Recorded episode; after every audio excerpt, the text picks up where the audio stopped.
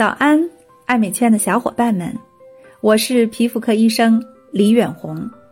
每天早上八点，和大家分享一个感兴趣的护肤话题，开启爱美好时光。我们今天的话题是：又要美，又不想给皮肤造成负担，精华叠加到底可不可以？前一段在购物节期间，小仙女们都囤积了大量的精华。每一个精华的宣传都那么深入人心，让人爱不释手、欲罢不能。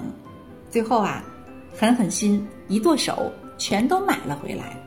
但是问题也来了，这么多精华可以叠加使用吗？不叠加的话可是用不完。但如果精华叠加的话，先用哪个，后用哪个？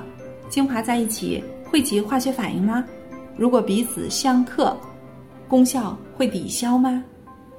事实上，主打基础保湿、补水、修复、嫩肤、滋润这类的精华，都可以放心的叠加使用。每次可以用两到三个，先用清透的，再用比较黏腻的精华就可以。而功效性比较强的精华，像美白、抗衰、祛痘、脱角质类的，叠加起来要小心。例如维生素 A、果酸水杨酸，还有圆形的左旋维 C 等等，这几类精华功效特别显著，但是呢，它们的刺激性也很强。如果您是敏感皮儿，两到三种精华叠加在一起的话，那对皮肤的屏障是一个巨大的考验。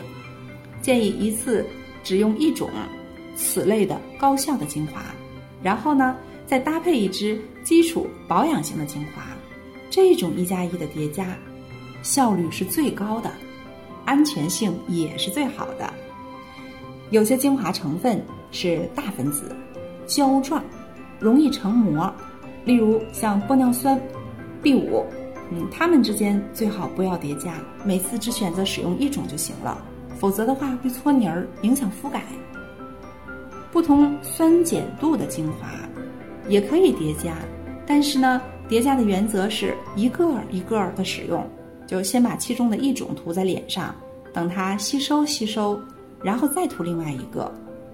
因为精华使用的量呢，每次只有零点五毫升左右，也就是花生米大小，在全脸涂抹均匀之后，呃，基本上就能够面部中性的 pH 值的环境给中和掉，再涂下一个精华就不会受到 pH 值不同所造成的影响了。